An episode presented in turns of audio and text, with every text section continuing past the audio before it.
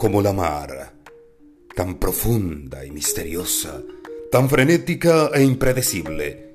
Lo que eres golpea mis orillas, hace añicos mis límites, desborda mis controles, disuelves todos mis dogmas. Cuando llegas, terminas mojando mis adentros, empapando mis recuerdos, besando mis longitudes. Me hablas sin futuro y me distrae tu sonrisa.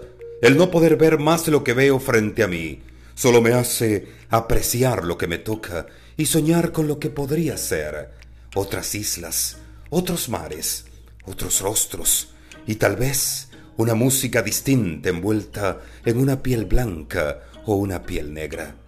Te veo ir y volver, pero siempre en el mismo espacio en el que habitas tú y te contemplo yo, absorto frente a tu magnificencia, extasiado en el movimiento de tus olas.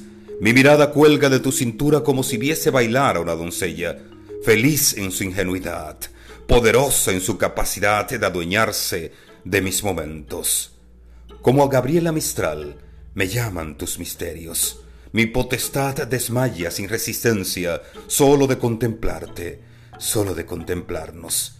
Y siento celos profundos de la luna que duerme junto a ti en las noches, y del sol que te calienta durante los días, dejando para mí el nada apreciable título de testigo, como si fuese yo un vagabundo que se ha topado con la vida por casualidad un extraño cuyos pasos no suman ni importan, pero eres la mar y lo eres todo.